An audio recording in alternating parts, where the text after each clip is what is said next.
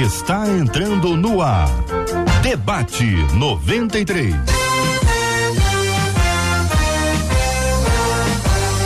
Realização 93 FM. Um oferecimento Pleno News. Notícias de verdade. Apresentação J.R. Vargas. Alô, meu irmão. Alô, minha irmã. Aqui fala J.R. Vargas. Estamos de volta, minha gente. Começando aqui mais uma super edição do nosso Debate 93 de hoje. Nesta quinta-feira, 26 de janeiro de 2023. Bom dia para os nossos queridos debatedores, pastor Felipe Reis, da Igreja Casa de Vida e fundador do Instituto Casa de Vida. Bom dia, pastor Felipe. Bom dia, JR, debatedores. Tenho certeza que teremos uma manhã aqui de muito aprendizado. Maravilha. A pastora Raquel Soares, da Assembleia de Deus em Bom Sucesso. Bom dia, pastora Raquel. Bom dia, meu amigo. É um prazer, um privilégio estar aqui com vocês mais uma vez. Bom dia, Marcela, e a todos que estão aí participando conosco de um tema tão relevante para os dias atuais. Pastor Jabes Nogueira, diretor do Seminário Teológico Batista Sergipano, também está conosco no debate 93. Bom dia, pastor Jabes. Bom dia, meu querido. É um privilégio mais uma vez estar com vocês aí né? Eu de cá e vocês daí, mas é bom poder conversar sobre a palavra de Deus. Obrigado, querido pastor. Conosco também no debate 93, André Leono, cantor da MK Music e membro da Igreja Batista Atitude. Muito bom dia, André Leono. Bom dia, meu amigo JR, Marcela Bastos, toda a equipe da 93 FM. Muito honrado mais uma vez em estar nesse lugar. Alegria Glória nossa, meu irmão. Daqui a pouquinho você canta, André. Com certeza. Tá com violão aí? O violão tá aqui. Violão tá aí, tá lá no Instagram, um videozinho. Dá assistida no Instagram pra você ver. Que vídeo é esse que tá lá? Daqui a pouquinho o André vai cantar com a gente aqui no Debate 93 de hoje. Muito bem, e a nossa equipe de trabalho? Vamos lá, vamos reconhecer, vamos agradecer a Deus e apresentar JP Fernandes. Muito bom dia, JP. Bom dia, JR. Bom dia à nossa equipe, Marcelinha, Pitica. Bom dia a todos os debatedores, aos nossos queridos ouvintes. JR, hum. tamo junto e vamos para mais um Debate 93. Já tem jargão, jargão já fez o chavão, já montou o seu slogan. Se a criança tá pronta, minha gente. Outra criança que tá pronta aqui, ó. Adriele Eu. Duarte Apitica. Bom dia, JR. Bom dia. bom dia, debatedores. Bom dia, equipe. Bom dia, ouvintes. Claro. Claro. Marcela Bastos, muito bom dia. Bom dia, JR, nossos amadíssimos debatedores, nossos tão queridos e amados ouvintes que já ficam na expectativa. Leandro Silva já correu no Facebook e disse: Eu estou em Cabo Sul, em Nova Iguaçu, estou ligado no, no debate de hoje, aguardando ansioso pelo programa de hoje. Então, Leandro, joga a ansiedade pro lado. Debate 93 já começou, vai ser uma benção. Aproveita, compartilha aí no Facebook. Rádio 93.3 FM diz: tem benção aí nessa live do debate de hoje.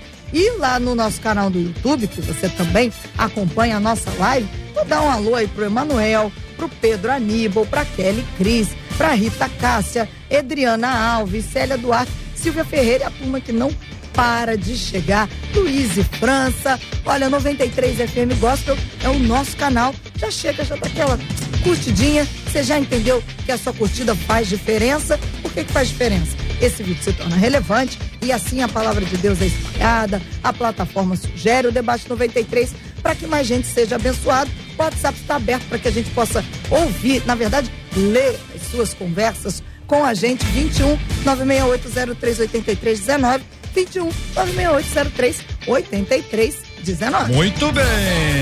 Olha, minha gente, deixa eu falar aqui para os nossos queridos e amados ouvintes, o nosso alô, nossa gratidão a Deus pela vida de vocês, pela companhia, pela audiência. Todo dia a gente está junto, né? Então eu quero agradecer de coração a você que está aqui com a gente, está indo, está vindo, está em casa, está no trânsito, está nessa correria de uma cidade grande, intensa como a nossa. Você que está acompanhando a gente pela internet, país afora, você que está fora do Brasil. Deixa eu te contar uma coisa: a 93 está concorrendo ao troféu Gerando Salvação, minha gente. A 93 está concorrendo na categoria Rádio do Ano.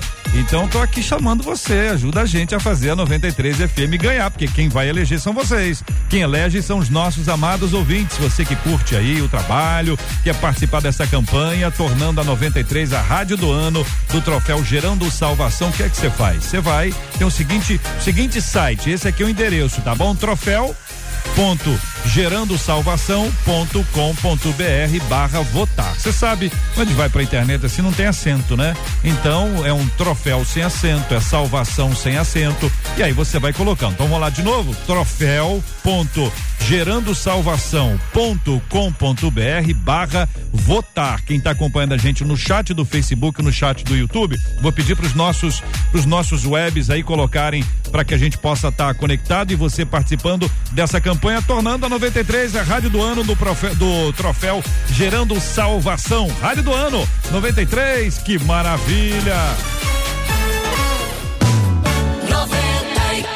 É, minha gente, tem coisa que acontece que a gente fica impressionado. Eu não sei se você está acompanhando isso aqui.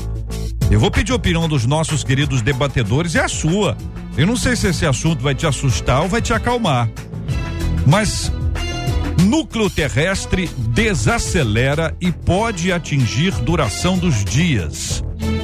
Sismólogos da Universidade de Pequim ficaram surpresos ao constatar que o núcleo da Terra desacelerou nos últimos anos, chegando a ponto de igualar a sua velocidade com o do planeta. O artigo publicado na revista Nature detalha que esse fenômeno, fenômeno pode influenciar não apenas a duração dos dias, mas também o clima e o mar, além de os campos gravitacionais e magnéticos.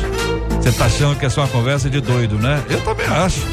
Mas isso aqui é uma pesquisa, são cientistas estão estudando esse assunto e acompanhando.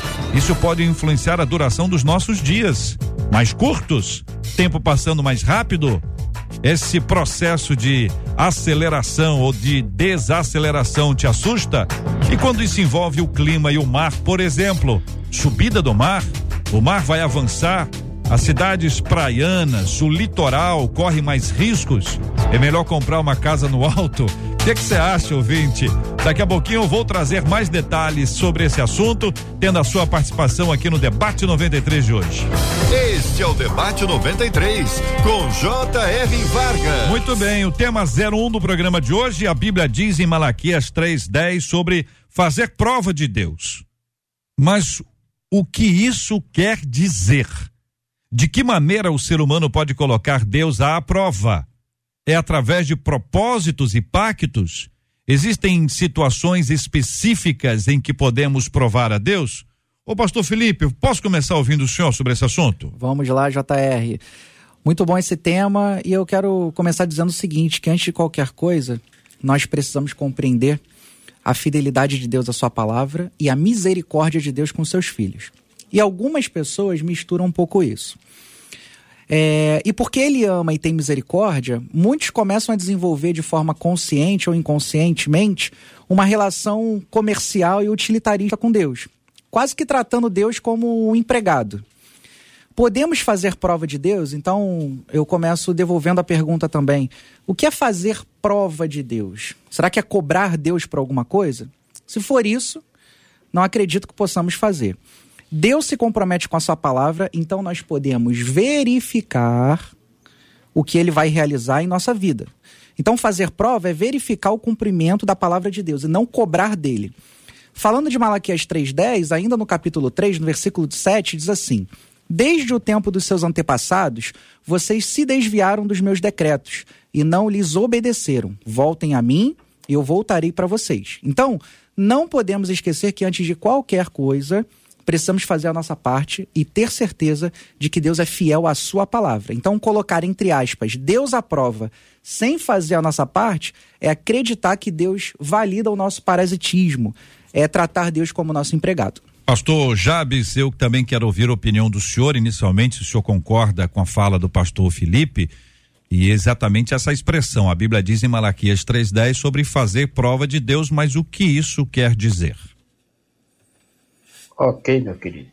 Concordo com, com a palavra do pastor Felipe, né? Ele já, já colocou aí o, a expressão dentro do contexto bíblico, é muito interessante, é muito o alinhamento é esse mesmo, mas eu queria fazer um destaque da própria palavra em si. É, é, pastor Felipe já beliscou o assunto e a gente pode fazer prova. Em geral, quando a gente trata desse assunto, existe, a gente pode é, é, classificar alguns tipos de prova, né? ou, ou, ou de dúvida, né?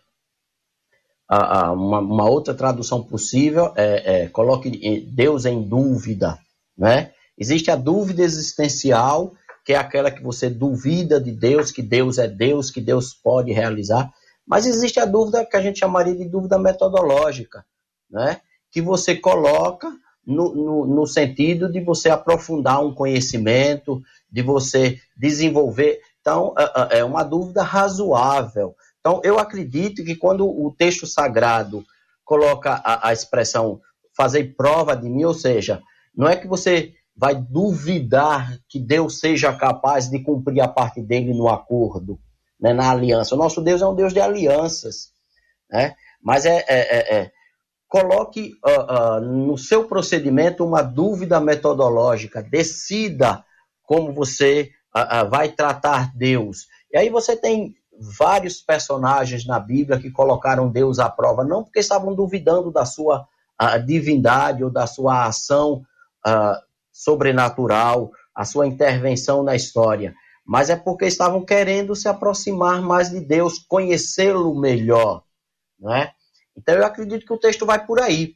Quando diz coloca a prova, coloca Deus em prova, ou seja, coloque uma dúvida metodológica, tente entender, tente conhecer melhor o que Deus é capaz de fazer por você quando você é, é, assume a sua parte da aliança.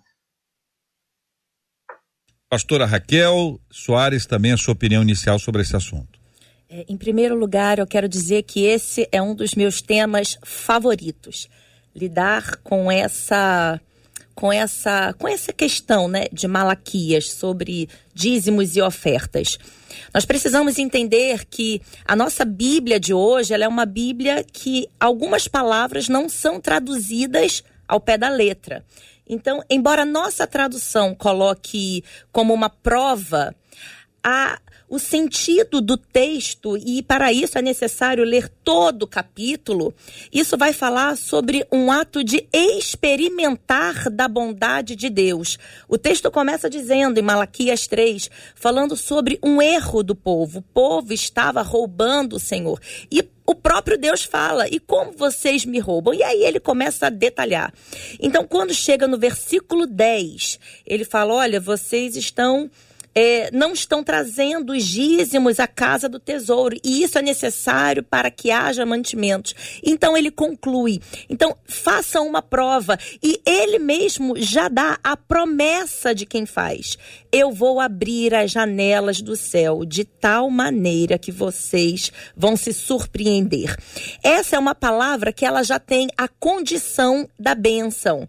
Então, o que nós precisamos entender é que esse tipo de texto, ele fala mais sobre o meu coração do que é propriamente sobre a boa mão de Deus. Vamos lembrar de Caim e Abel? A Bíblia vai dizer que os dois deram oferta, mas um estava com o coração alinhado, o outro não. O outro era um mecanismo e o Senhor rejeitou. Nós precisamos sempre olhar para a palavra de Deus e pensar assim: Deus precisa, o Criador precisa da minha oferta. O Criador, que é dono do ouro e da prata, ele precisa do dízimo. Ele não precisa do dízimo, ele poderia ele próprio sustentar a casa do Senhor.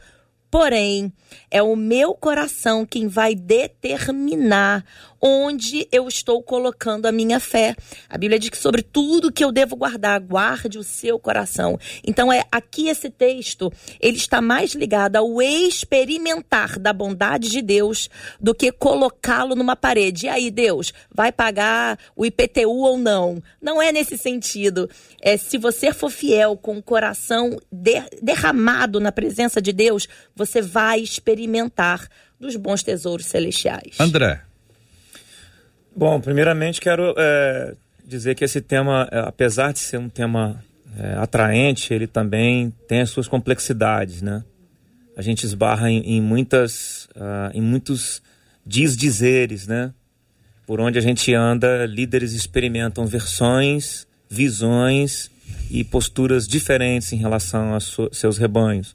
Isso traz algumas confusões também. Né? Tem doutrinas que não acreditam que o dízimo está valendo, né? e defendem isso, inclusive provando teologicamente. Existem, inclusive, provas substanciais cerca disso, mas o que nós entendemos de maneira contundente e alinhado com a grande maioria dos teólogos é que o dízimo é conveniente é, nos nossos dias também, que ele permanece é, conveniente para nós. É, o contexto é casa do tesouro e os levitas e os demais que trabalham e nas reformas do templo e ajuda aos pobres, etc. Mas ele também está alinhado com o nosso tempo, porque nós também podemos entender que todos que servem ao Senhor são dignos né, desse dízimo dos dízimos, né? Então eu entendo que o dízimo ele é algo que está valendo, entendo que a oferta é algo que está valendo, mas que ambos se referem também à adoração. É, eu entendo que houve remissão, houve redenção na saída do povo do Egito e a condição na saída de uma das falas de Moisés é nós vamos adorar no deserto e nós vamos levar o rebanho para tal. Então vai haver uma oferta. Então, após a remissão, a redenção né, do povo de Deus, é natural que a gente agora o adore. E uma das maneiras que nós o adoramos é demonstrando gratidão a Ele. Dízimos e ofertas têm uma relação com a obediência e com a gratidão que temos a esse Deus. Então acho que um povo grato é um povo uhum. que dizima e oferta. Nesse aspecto, eu pergunto a vocês aqui: quando o ouvinte diz, é, fazei prova de mim, traz esse texto, uma referência ao, ao profeta Malaquias, capítulo 3, versículo 10, e ouvindo vocês quatro, a impressão que, eu, que eu tenho é que quem está fazendo a prova de verdade não é Deus, sou eu, somos nós, é o ser humano. A ideia de que Deus está dizendo assim: ó, eu, eu, vou, eu, eu vou cuidar de você. Eu vou tomar conta de você parece ter mais a ver com fidelidade, confiança, esperança em Deus do que apertar Deus, botar Deus na parede, é, é, impor a Deus algum tipo de, de resposta, exigir de Deus alguma coisa. Essa é a impressão que vocês quatro me, me passaram. É, a impressão está certa ou eu estou entendendo errado? Fique à vontade. Certíssima, Sim. JR. Um segundinho só. É, falando sobre isso que você lindamente concluiu Olha quem experimentou da boa mão do Senhor de uma forma extraordinária. A Bíblia vai dizer em Gênesis 26 que houve fome na terra, assim como tinha acontecido nos dias de Abraão. E Isaac, ele quis sair daquela terra porque a terra estava seca. Então a Bíblia vai dizendo, vai discorrendo que ele, Isaac tentou ir para Gerar, mas ele encontrou com o Senhor e o Senhor falou: Não, não saia daqui. Então a Bíblia vai dizendo, versículo 12, assim: Isaac semeou naquela terra e no mesmo ano colheu cem por um, porque o Senhor o abençoava. Qual foi a terra que Isaac lançou a sua semente? Numa terra estéril. Mas ele experimentou o que Malaquias vai dizer eu vou abrir as janelas dos céus. A Bíblia diz que naquela terra que estava seca, Isaac colheu cem por um, porque o Senhor o abençoava. A Bíblia não diz se a terra voltou a, a, ter chuva, a Bíblia não diz se os frutos nasceram da seca. A Bíblia ela não detalha, mas o que a Bíblia garante é que houve uma colheita sobrenatural, porque houve alguém que entregou com um coração sincero. Deus não pediu oferta, Deus só deu uma ordem, fique, que foi o que o nosso querido André que falou, que toda postura de amor, ela acaba gerando um sacrifício e uma adoração. Isaac fez exatamente isso, ele entendeu a palavra do Senhor, ele recebeu, ele levantou ali um altar, ele fez uma oferta e a Bíblia diz que ele experimentou 100 por um. Uhum. É, Pastor Jabes, o senhor entende também que o assunto é que tem mais a ver com a minha fidelidade para com Deus, porque Deus já estabeleceu a fidelidade? É uma questão do. Na verdade, quem está fazendo a prova somos nós, Pastor Jabes? Ah, só citar, ah, o André falou em adoração, eu acho que realmente tem tudo a ver. Sempre que o Antigo Testamento ah, fala em oferta, é, acho que o melhor maneira de trazer para o nosso contexto, porque às vezes a gente pensa em oferta só em dinheiro, de colocar lá um, um, uma quantia X, né? Mas quando o Antigo Testamento fala em oferta, é, é o conceito de culto, de adoração, de, de celebração. Então, a oferta é, é, uma maneira de dizer. Então, a, a, palavra do André foi, foi muito, muito bem alinhada nesse sentido. Mas também agora, já, já caminhando com o que a pastora Raquel falou aí, né? É, ela citou lá do Antigo Testamento, mas eu quero voltar para o Novo Testamento, porque tem um episódio muito interessante de alguém que faz prova de, de Jesus Cristo e, e, e nos, eu acho que favorece uma compreensão muito interessante do que é isso. Uh, é aquele episódio em que os, os, discípulos de Jesus estão no barco e vem a tempestade e Jesus vem caminhando sobre as águas. E de repente uh, uh, eles pensam que é um fantasma, e eu costumo dizer, não briga com eles não, porque se eu tivesse no barco, provavelmente eu pensaria a mesma coisa. Você está no meio do breu da noite e vem alguém caminhando em, cima da água, é um fantasma, né? Qualquer pessoa que tem o um mínimo de senso de, de racionalidade pensaria isso. E Jesus disse, calma, sou eu. E Pedro, né? Pedro sempre afoito como era, ele faz prova. Ele diz, se és tu mesmo, manda eu descer. E Jesus disse: tudo bem, desce. E ele caminha um pouco sobre a água. Então, nesse sentido, de certo modo, Pedro faz prova: és tu mesmo. Então, quando Pedro é capaz de confiar que é Jesus, ele anda sobre a água.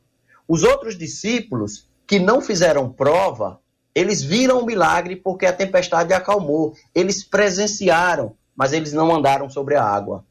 Só quem anda sobre a água é Pedro, porque é o único que faz, e aí a expressão, que faz prova, és tu mesmo. Então, essa atitude de Pedro não ofende a, a, Jesus Cristo. Jesus não se sente diminuído ou ofendido por Pedro fazer prova. Então, é nesse sentido que eu acho. Quando Deus começa a fazer a parte dele, quando Deus começa a agir em nossa vida, o que eu falei na, na, na minha primeira intervenção, a dúvida metodológica, és tu mesmo, Senhor? Ou são outras circunstâncias do mundo que estão conduzindo.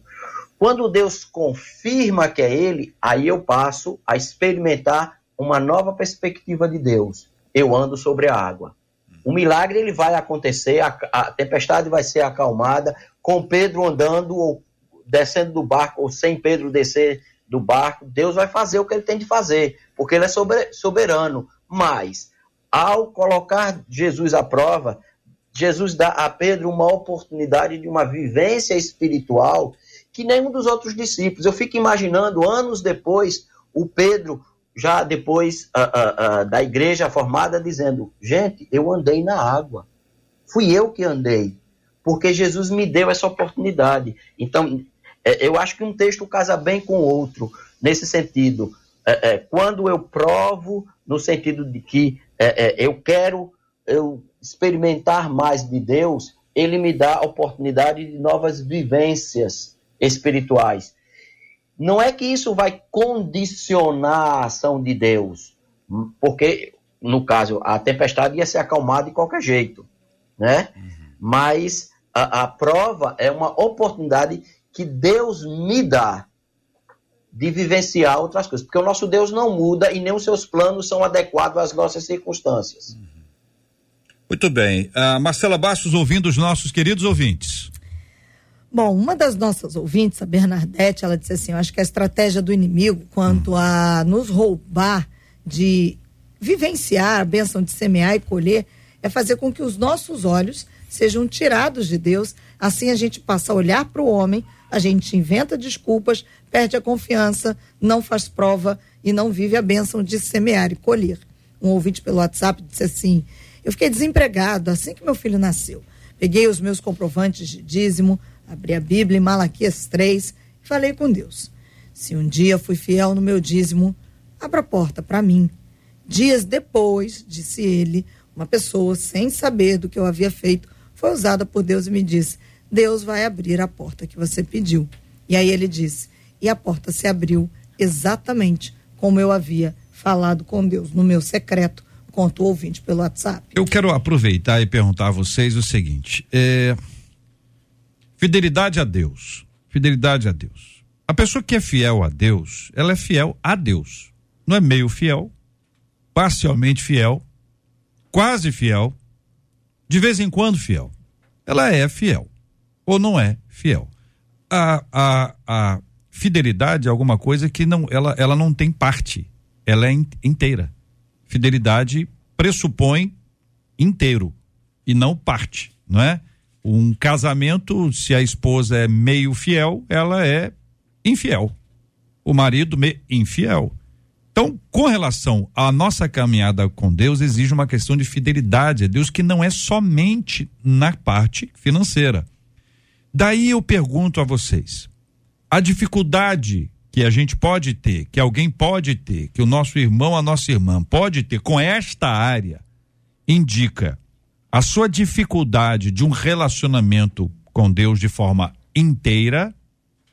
A pessoa pode estar num processo de aprendizado, ou seja, ela não aprendeu isso ainda, ela precisa ser orientada, ser discipulada o quanto tem de aprendizado, de desenvolvimento e de fidelidade a Deus, que é a Deus, e tudo que faz parte desse a Deus está dentro desse combo, que inclui o dinheiro. Felipe. Bom, JR, é, todos nós temos alguma área deficiente na nossa vida, né? Ou algumas áreas deficientes. Então, é, todos nós temos oportunidades de melhoria na nossa vida o tempo inteiro. E eu costumo dizer até que quando as pessoas dizem, não, eu, eu sou convertido, eu gosto de dizer que, na verdade, o processo de conversão se dá até o último dia da nossa vida, porque temos oportunidade de evolução e de melhoria todos os dias.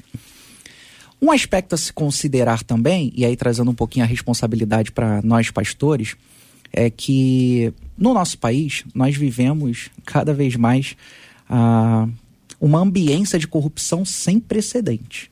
Isso também chegou nas nossas igrejas.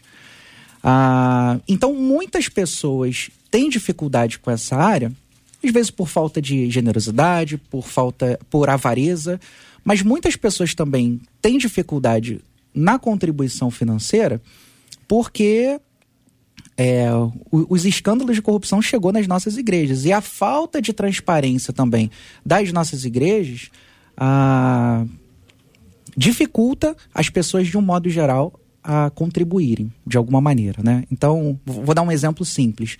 Ah, lá na nossa igreja, nós temos um hábito de. Temos um quadro no fundo da igreja, onde tem ali estratificado todas as despesas da igreja. Ah, os membros recebem um relatório de quanto entra, quanto sai, se está positivo, se está negativo, o que, que a gente está fazendo com aqueles recursos, justamente para ter uma transparência financeira, para que as pessoas possam compreender para onde o recurso dela está indo. Então, acho que tem a questão da avareza, da falta de generosidade, mas acho que também tem a falta de transparência, por vezes, da nossa parte. Né? Às vezes as pessoas contribuem, mas elas não veem no que o dinheiro está sendo aplicado, elas não veem transformação na comunidade, a, a, fora das quatro paredes, porque a verdade é que a maioria de nós estamos muito viciados em tornar o nosso templo mais suntuoso quando, se a gente olhar para nossa rua, tem pessoas às vezes dormindo na calçada da nossa igreja que tem granito no chão. É, aí eu acho que tem dois assuntos, né, Felipe? Tem o assunto da gestão dos recursos, que é um, que é um tema, e o outro tema é a nossa relação com Deus e não necessariamente com a igreja. Estou pensando na nossa fidelidade a Deus como um aspecto mais macro e que também envolve a questão fi financeira e o, a liderança também é a igreja. Então, assim, então, se alguém desfruta de um recurso que não era para ele ou para ela, ele está tendo uma apropriação indébita. Isso costuma ser crime. Mas ah, existem pessoas que fazem isso, é o que o senhor está tá, tá nos, nos, nos orientando aqui em relação a esse assunto. Também existem os modelos diferentes de prestação de contas, não necessariamente igual a, da sua igreja, é um modelo diferente, cada igreja tem, tem a, a, a sua forma, né? André, é, essa questão que envolve fidelidade a Deus, a caminhada com Ele, que tem a ver com obediência. Não existe fidelidade sem obediência a Deus, né? A fidelidade envolve obediência. Aí o nosso ouvinte fala sobre propósitos, fala inclusive sobre pactos. Como você vê isso? Eu acho que é pertinente, é, JR, esse olhar mais macro a respeito de fazer a prova, o pacto. É, a igreja ela se movimenta nisso, né? Num primeiro momento, num, num grosso olhar, é, sem os seus filtros devidos à luz da Bíblia, né? Ou da bibliologia, é, nós somos levados a realmente querer explorar Deus, né, num primeiro momento. Mas quando você entende que não tem a ver somente com dízimos e ofertas, tem a ver com todo o seu ser pertencente a Ele, essa, essa noção, louvado seja Deus, de pertencimento a Deus, já me pactua inteiramente com Ele. Eu já estou totalmente pactuado com Ele, porque eu, sou, eu pertenço a Ele inteiramente. Então, é sobre isso. Não é sobre os 10% ou sobre uma oferta é, os apóstolos estão ali e vem um casal que está debaixo de uma mentira descarada e, e oferta diante, do, põe aos pés dos apóstolos uma quantia que não é a quantia que eles dizem que deveria ser. Né? Então nós estamos falando de uma verdade inteira, não de uma verdade parcial. O pacto é a minha própria vida pertencer a ele.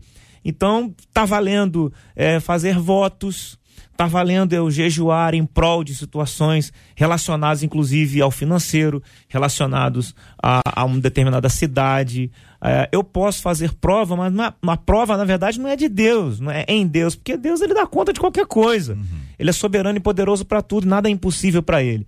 Mas somos nós, Deus quer mostrar para nós, fazer com que a nossa fé vá para esse lugar de compreensão do pacto que temos com Ele. É, é, as palavras, Isso não tem limite, né? É, as palavras, pastora, tem assim, é prova, provação. Elas casam? Não. Não? A palavra de Deus vai dizer ali em Tiago que a gente não pode colocar Deus como culpado pelas nossas tentações, pelas nossas provações. Mas uma coisa que você falou, JR, que foi muito, muito bem alinhado, que foi sobre a nossa fidelidade, né? De uma forma inteira ao Senhor. Só consegue ser fiel aquele que confia no Senhor. É, quando a gente pega uma pessoa que ela tem dificuldade de entender o ato do dízimo e da oferta, no fundo, isso está mascarando uma falta de confiança no Senhor. Eu vou dar um exemplo clássico. Um casal quando um começa a querer vasculhar a vida do outro, verificar celular, verificar onde foi, perguntar com quem estava, que horas você estava, é porque a confiança já não está plena no casamento. Porque quando a gente confia no nosso cônjuge, eu não preciso me preocupar o que que Fabiano está fazendo agora, porque eu confio que o Fabiano é um homem temente a Deus. Então, quando eu confio, eu não tenho dificuldade de ser fiel. E aí cabe a nós, líderes, ensinar a igreja essa confiança num Deus, porque existem pessoas que estão dentro da casa do Senhor, mas que não experimentam da bondade do Senhor, porque não confia. Um exemplo clássico, o irmão do filho pródigo, ele morava na casa do pai, um pai rico.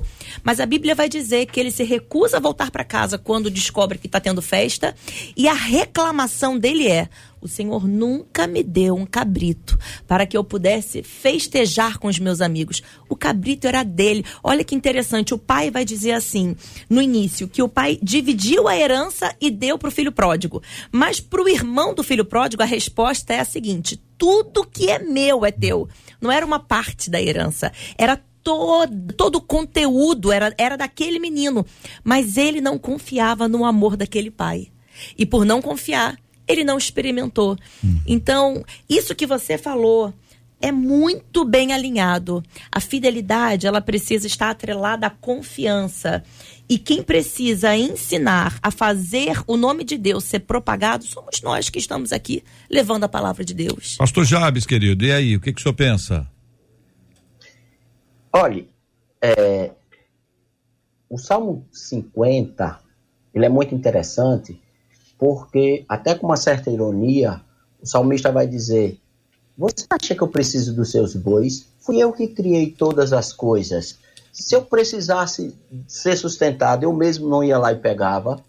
Então a gente tem que ter, ter essa noção de que todo esse, já tratando especificamente da questão do, do dízimo, da oferta enquanto dinheiro ou bens colocado ali, a questão não é Deus precisar, não é é, Deus é, é, exigiu coisa parecida. Aí a gente chega para o Novo Testamento. Novo Testamento não há mais, a, a, em lugar nenhum, a obrigatoriedade do dízimo quando como tinha no, no, no Antigo Testamento. Por que, que no Novo Testamento não há essa obrigatoriedade? Porque a igreja primitiva entende, o texto diz que eles traziam tudo e colocavam aos pés dos apóstolos. É claro, isso é uma maneira de dizer que a, a, todos os recursos financeiros eles eram compartilhados. Então não havia, se eu entrego 100% ao reino de Deus, 10% já está dentro do pacote. Então não tem por que eu falar em dízimo. Veja, eu não sou contra o dízimo, pelo contrário, né? Se a pessoa não, não, como Jesus disse, não é fiel no pouco, como é que vai ser fiel no muito, né? É, é, mas é a compreensão que a igreja primitiva tinha da, da entrega total. Então a minha vida, a minha história, a minha existência é toda colocada à disposição do reino de Deus. Se eu coloco toda a minha existência à disposição do reino de Deus, os meus recursos financeiros vão juntos. Então eu não preciso dar 10%, porque eu já estou dando 100%. Né? Então, a, a, eu entendo que o, os recursos que estão disponíveis para o meu sustento, para a minha vida, são do reino de Deus. Uhum. E que Deus coloca à minha disposição para eu usar da melhor maneira possível. Mas, a, a, é, só para voltar aí um pouco também ao que o pastor Felipe falou, a questão da transparência, não é? é? Provavelmente ele já deve ter vivido situação que eu vivi, né? De pessoas dizer assim, eu não dou dinheiro para o pastor, né? Eu já ouvi gente dizendo, eu não dou dinheiro para o pastor. E a gente tem que, ah, com amor e carinho, dizer, gente, você não está dando dinheiro para o pastor. Né? O dízimo, a, a, o recurso que você coloca ali não é para o pastor, é para o reino de Deus. Né? E então, é, é essa compreensão. Mas aí volta a, a questão. Se você dá para o reino de Deus, não é porque o reino de Deus precisa, é porque você se sente honrado, alegre, agraciado em participar do projeto do reino de Deus. Então você se entrega por completo. A, a, a, uma das melhores definições, o, o, André colocou, que é a questão de adoração. Né? Se você entende a adoração como prostração, como entrega, como se colocar à disposição daquele que é digno de todo o nosso louvor, então colocar recursos ali é tão natural que faz parte do, do meu projeto de culto e adoração ao Deus eterno, que em tudo é benevolente para mim. Muito boas palavras sobre esse assunto. Quero encorajar você a continuar caminhando nessa trilha, buscando sempre a direção, a bênção de Deus e a sabedoria do Senhor para tudo, minha gente. 11:37 horário de Brasília. Núcleo terrestre desacelera e pode atingir duração dos dias. André, tem gente que fica assustado com esse assunto, hein, André? Tem Como? gente que assusta. Como não, né? Sismólogos da Universidade de Pequim ficaram surpresos ao constatar que o núcleo da Terra desacelerou nos últimos anos, chegando a ponto de igualar a sua velocidade com a do planeta, pastora Raquel. O artigo publicado na revista Nature detalha que este fenômeno pode influenciar não apenas a duração dos dias, mas também o clima e o ar além de os campos gravitacionais e magnéticos. Os cientistas, o nome das crianças, Yi Yang e Xiaodong Song, têm acompanhado as movimentações do núcleo terrestre desde 1995. Eles constataram que a velocidade vem se igualando à do planeta desde o ano de 2009. Em entrevista ao jornal El País, os pesquisadores relataram algumas das consequências que essa mudança pode causar. Nos últimos anos, dizem eles, os dias estão ficando mais curtos. Aí o pastor Jabes assim, eu ouvi dizer que a pessoa que começa a achar isso é porque tá ficando velha, que gente nova não tem isso. Agora todo mundo tem, pastor Jabes. Nos últimos anos, os dias estão ficando mais curtos e pode ser que haja a relação com essa mudança na forma como o núcleo gira. A alteração na rotação também pode, pastor Felipe, modificar o campo gravitacional como um todo e causar deformações na superfície, o que alteraria também o nível do mar e, por sua vez, a temperatura global do planeta. Entretanto, os cientistas destacam que ainda é necessário tempo para analisar os impactos que o fenômeno pode causar. Que tempo? Se o tempo está passando mais rápido, pergunto eu. O núcleo da Terra é composto por uma parte interna feita de ferro sólido e uma externa composto de ferro em estado líquido e níquel. Elas estão localizadas a cerca de 5 mil quilômetros de profundidade da superfície. A influência sobre a duração dos dias ocorre porque ela é baseada no movimento de rotação da Terra em torno do seu próprio eixo. Até o momento, os cientistas apontam que esse período é de 23 horas, 56 minutos, 4 segundos e 9 décimos de segundo. Você já não pode dizer, eu tenho 24 horas para resolver isso. O dia tem 24 horas, 23, 56 minutos, 4 segundos, 9 décimos, contando para menos. Debatedores queridos e amados, isso deve nos levar a repensar o uso do nosso tempo. Será que a gente está usando o tempo que tem para a glória de Deus? Será que vai dar tempo de fazer as coisas que nós programamos o nosso tempo? É, hoje a nossa rotina está cada vez mais cheia, né?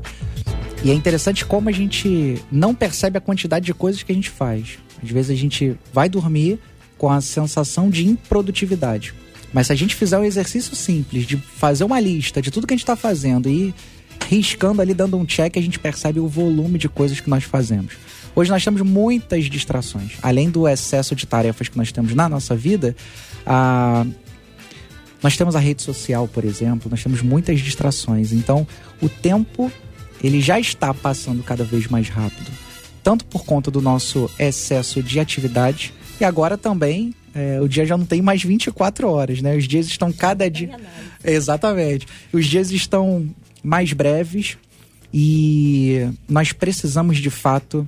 Mais importante do que compreender o que a gente precisa fazer é, o, é compreender o que não dará para fazer. Porque tudo não dá. Então a gente precisa cada vez mais escolher as nossas prioridades para aproveitar melhor esse tempo para a glória de Deus. André. Ah, eu concordo. Acho que nos falta é, uma disciplina em relação ao tempo para que ele, ele, seja aproveitado, né? ele seja desfrutado como um verdadeiro presente. Né? Porque o tempo é uma dádiva, é um presente de Deus. E muitas às vezes não desfrutam do tempo presente ou do presente do tempo por causa das prisões é, da ancestralidade, das prisões do, do, do passado, né, das prisões de futuro. Tem gente que está aprisionado na ansiedade, nas depressões das questões antigas e deixa de aproveitar o presente do tempo. Eu acredito que isso também acaba influenciando na vida é, dos nossos casamentos, né, do nosso tempo com os filhos, do nosso tempo com Deus, do nosso tempo de adoração, né, do nosso tempo de devoção e por aí vai, né? E de produtividade também. O pastor Javes, eu quero ouvir também a sua opinião sobre esse assunto. vou perguntar aos nossos ouvintes: você está sentindo a mesma coisa? Quando você pensa no tempo, como é que você usa o seu tempo? Percebe a importância de trabalhar a questão do fim dos tempos? Você acha que está se aproximando? Compartilhe aí a sua opinião aqui no chat do Facebook da 93 FM, Rádio 93.3 FM, no chat do YouTube 93 FM Gospel e no nosso WhatsApp 21 96803 8319. Pastor Jabes. Muito bem. Essas coisas, mas assumo que sou bastante curioso e procuro ler é, é, o, que, o que tenho acesso, né? que a gente fala assim porque a minha especialidade é outra. Eu sou. A, a, a minha formação é teológica e minha especialidade é Bíblia. Mas vamos para frente. Uh, eu, eu quero voltar na história. Uh, os antigos gregos na, uh, na Grécia clássica haviam pelo menos dois termos mais usados. Depois o Novo Testamento vai usá-los e dar uma conotação mais teológica. Mas eu quero voltar aos gregos antigos, né, na época clássica, que eles tinham duas palavras para se referir ao tempo que era o Kairos e o Cronos. Cronos é o tempo é, é, medido, é o tempo do relógio. É esse que ah, ah, já, já estão nos roubando quase quatro minutos aí por essa matemática. Né? Isso é o tempo cronológico. Ah, quanto a isso, eu fico muito sossegado porque a, a capacidade do ser humano, da espécie humana, se adaptar às diversas circunstâncias é, é, surpreendente. É só a gente olhar a história. O ser humano vive no extremo calor e no extremo frio e consegue sobreviver. Então, mesmo que as condições a, a, a, do planeta mudem, nós seres humanos temos essa capacidade incrível dada por Deus. É bom que isso fique claro de nos adaptar às diversas circunstâncias. Então, mudam as circunstâncias do planeta, o ser humano se adapta e vamos para frente. Mas é o tempo cronos, né? o tempo do relógio, o tempo do calendário. Os gregos falavam no tempo kairos, que é o tempo da percepção, como eu percebo o tempo. E eu tenho uma ilustração que eu uso sempre, fica de curiosidade, uh, que ajuda a entender o que é o tempo kairos. Cinco minutos no cronos, no relógio, tem uma, uma, uma, uma duração fixa, mas cinco minutos dependendo do lado da porta do banheiro que você estiver, ou dentro ou fora, é uma eternidade ou passa no instante, né? Então, isso é percepção do tempo. Embora quem está do lado de fora passou cinco minutos e quem está do lado de dentro passou também cinco minutos, mas como você compreendeu esses cinco minutos, muda completamente a sua percepção do tempo. Então, na verdade, o que está acontecendo com as nossas agendas é uma percepção do tempo atropelada, né?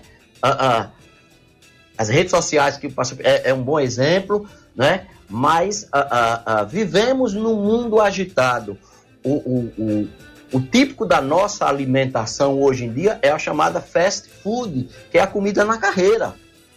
E isso leva ao exemplo da vida. Vivemos uma vida agitada. E às vezes a gente precisa, aí a gente volta ao texto bíblico, pensar no texto bíblico, que muitas vezes a gente precisa parar, Salmos como esperei confiantemente no Senhor. Isso é quase um absurdo para a geração moderna. Dizer, ó, fica quieto, sossega a minha alma, espera em Deus, pois ainda o louvarei. Então, uma das disciplinas cristãs que o tempo moderno, principalmente no Ocidente, mais estranha é a disciplina da meditação. Ninguém para para meditar no texto, porque é, é aquela sensação. Se eu passar meia hora meditando no texto, dá a impressão de que eu passei meia hora perdida. Uhum. Isso é disciplina cristã, isso é, é atividade que a própria Bíblia e, e, a, e, a, vivência cristã nos desafia. Precisamos parar. Isso faz parte da vida cristã. Porque aí volta o que a gente já estava conversando. Deus não precisa do meu ativismo. Uhum. Né? A, Aí você falou no fim do mundo. A agenda de Deus para o fim do mundo, que está se abreviando, isso não tem a dúvida, né? Mas a agenda de Deus não condiz necessariamente com a minha agenda pessoal. Uhum. A agenda de Deus é a agenda de Deus. E os fatos relativos ao fim do mundo acontecerão com a minha agenda ou sem a minha agenda, porque é a agenda de Deus. Pelo contrário, eu que tenho que submeter a minha agenda à agenda de Deus. Porque a dele é, é, é não só imutável, como é graciosa. Então, nós precisamos, na percepção do nosso tempo, colocar a, a, agenda de Deus em nossa agenda. Então, o planeta pode girar do tanto que for, Deus vai estar conduzindo a nossa história. 11 horas e 47 minutos da 93 FM. Marcela.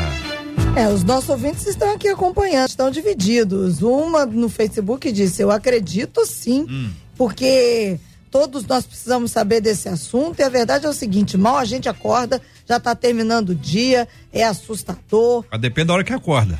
Também, né? Também isso é importante, né? Tarde, Observar.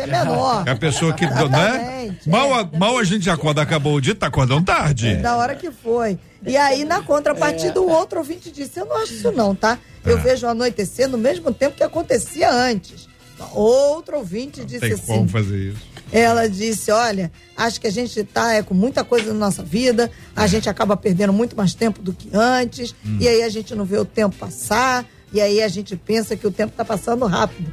Ainda uma outra ouvinte disse assim: Para mim, essa história aí é tudo para implantar a ideia do planeta verde. Planeta ela. verde? planeta é, verde? Ela, ela que é isso? Para poder. Ah, Pergunta ela aí é o que, que é outra isso. questão. É Marte? Tá falando de Marte? Não. Não? É a questão do, do aquecimento global. Todo ah, tá. É aquele é, assunto. É aquele assunto. É. E um outro ouvinte pelo WhatsApp disse assim: se os dias estão mais curtos, então significa que Jesus vai voltar mais cedo. logo, dois pontos de ser aceita Jesus o quanto É, antes. resolve isso. Escreveu esse ouvinte pelo WhatsApp. Muito bem. Palavras boas dos nossos queridos ouvintes. Muito obrigado pelo carinho de cada um de vocês, ouvintes amados, ligados aqui no Debate 93. Aqui no estúdio tem violão, tem quem toque, tem quem cante. Que privilégio nosso receber o nosso querido André, que daqui a pouquinho vai estar adorando o Senhor com a gente aqui no Debate 93 de hoje. E eu quero agradecer, é hora de agradecer os nossos queridos e amados debatedores presentes aqui no nosso estúdio. Antes eu quero contar para você o seguinte, olha só, nos últimos tempos tenho ouvido muito sobre fazer discípulos, diz aqui um dos nossos queridos ouvintes. Mas o que isso realmente significa, fazer discípulos? Qual é a importância de se fazer discípulos? Quem deve fazer discípulos? Essa é uma ordenança divina? Esses e outros assuntos estarão amanhã, se Deus quiser, a partir das 11 horas da manhã, em mais uma super edição do nosso Debate 93. Pastor Felipe Reis, da Igreja Casa de Vida, fundador do Instituto Casa de Vida. Muito obrigado, meu irmão. Deus abençoe sempre. Prazer mais uma vez estar com, com vocês aqui, JR, debatedores, amados ouvintes. Um beijo carinhoso especial para a Igreja Casa de Vida e também os amigos do Armazém do Barba. Pastora Raquel Soares, da Assembleia de Deus em Bom Sucesso. Muito obrigado, pastora. Eu que agradeço estar aqui com vocês mais uma vez. É sempre muito bom conhecer eh, novos pastores e, e aproveitar mais do que a palavra de Deus tem para nos ensinar. Um excelente dia para todo mundo que está aí em casa nos, nos assistindo. Pastor Jabes Nogueira, diretor do Seminário Teológico Batista Sergipano. Muito obrigado, pastor Jabes. Eu que agradeço, querido. Nós temos algumas vezes nos falado, JR, à distância, graças às tecnologias que nos permitem, né? Também o pastor Felipe, a pastora Raquel, o André Leão. É, é, espero que tenhamos a oportunidade de nos conhecer pessoalmente. Boa. É, é, que o, o espírito cristão nos atraia. Né? Quem sabe um dia a gente tá aí para. eu fico de cá olhando vocês tomando um café e confesso que fico com inveja. Qualquer hora quero estar por aí para tomar o um café com vocês. Vai ser um Deus privilégio, abençoe, pastorzão. Um privilégio nosso. Obrigado, André Leono, cantor da MK Music e membro da Igreja Batista Atitude. Obrigado, André. Muito feliz, muito feliz. Que tema lindo e que palavras é, é, muito apropriadas dos meus amigos aqui. E espero que Deus também nos, nos una aí em outro tempo oportuno. Amém. Que assim seja, meu querido. Muito feliz. Obrigado, 93, JR. Vocês são uma bênção na minha vida e na vida de todos. Fica aqui, André. Fica aqui. JP Fernandes, muito obrigado, meu querido. Um grande abraço para você. Até amanhã. Um abraço, JR, um abraço a todos, um abraço aos nossos debatedores, aos nossos ouvintes. E amanhã tem mais Debate 93. É isso aí. Adriele Duarte, a Pitica, obrigado. Obrigada, JR. Obrigada, debatedores. Sempre bom rever vocês. Obrigada, equipe, também. E um beijinho no coração dos ouvintes, né? Bem, exatamente, exatamente. Marcela Bastos, obrigado. Um abraço para os nossos queridos debatedores, nossos ouvintes. Fala- trago aqui a fala da Jaqueline dizendo: nós temos o privilégio de ter vocês todos os dias nos ajudando a caminhar com Cristo. Alegria nossa, Jaqueline. Até amanhã com a graça do nosso Deus. Amém, minha gente, amém. Daqui a pouquinho aqui nos estúdios da 93, Gilberto Ribeiro com a Caravana 93 e começando com o Pediu Tocou, sua participação com a gente numa tarde 93, extremamente abençoada para a glória do Senhor. André, daqui a pouquinho nós vamos orar, mas antes da, de, de nós orarmos efetivamente, a gente quer cantar, a gente quer adorar o Senhor, a gente quer louvar a Deus com muita alegria, como a gente sempre faz, e eu quero convidar você para celebrar com a gente. Louvado seja Deus por isso. Rio de vida.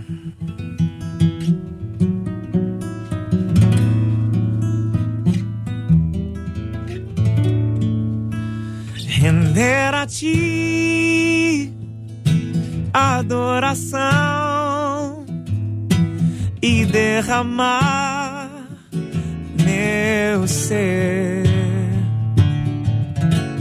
é o que meu coração deseja toda manhã.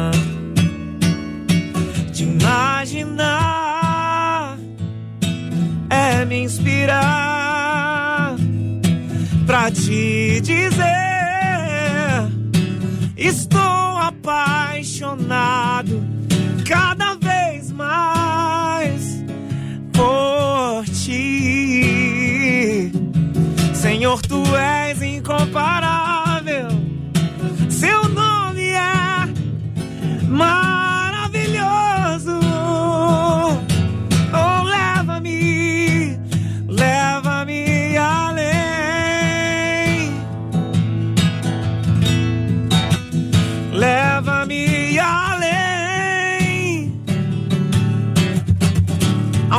Profundo.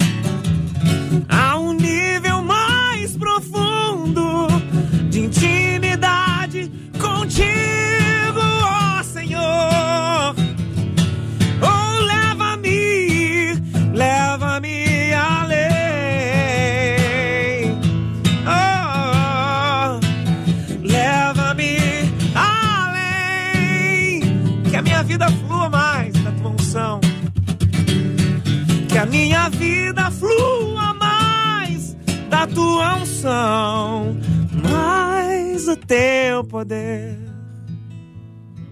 Maravilha, louvado seja o nome do Senhor. E com essa trilha de fundo, com o André tocando, nós vamos orar, pedir o Felipe para orar com, com a gente. Quero convidar você a estar aqui em oração, integrado, conectado, buscando a direção e a bênção de Deus para sua vida, para nossa vida, para todo dia, para nossa história. Vamos colocar diante de Deus, Felipe, o nosso tema de hoje. Quero pedir que você também ore pelo tema de amanhã, por aqueles debatedores que estarão conosco amanhã. E vamos orar também pela cura dos enfermos e consola os corações enlutados em nome de Jesus. Senhor Jesus, muito obrigado por essa oportunidade que nós temos aqui mais uma vez de conversar sobre a Sua palavra, Pai. Tua palavra que nos traz vida, nos dá esperança. A Tua palavra, Senhor, que nos fortalece nos dias de dificuldade. Obrigado, Senhor, pela vida de cada irmão, de cada ouvinte que participou conosco aqui nessa manhã. Já colocamos também, Senhor, o debate de amanhã e os próximos. Cada vez mais que a tua palavra possa ser bem elucidada e esclarecida a todos nós. Que possamos aprender a cada dia mais de ti. Colocamos também, Senhor, diante de ti os enfermos, Senhor, os enlutados, todos aqueles que estão passando por dificuldade, Senhor. Pai, tu és o médico dos médicos. A última palavra é tua, Senhor. Tu tem poder para agir, Senhor, além do diagnóstico médico, Senhor. Tu é aquele que nos restaura, nos traz vida. Quantas pessoas já restauradas por ti nesse momento, Pai? Depositamos a nossa confiança em ti e te dizemos, Senhor, que é um privilégio poder te adorar. Muito obrigado, Senhor, por tudo que tu tem feito e por tudo que tu vai realizar na vida de cada um de nós. Tu és a nossa esperança, Senhor. Te adoramos e te amamos. Em teu nome nós oramos. Amém. Todas as coisas cooperam para o bem daqueles que amam a ti. Espírito Santo de Deus, vem orar por mim. Estou clamando, estou pedindo, só Deus sabe a dor que estou sentindo. Meu coração está ferido, mas o meu clamor está subindo.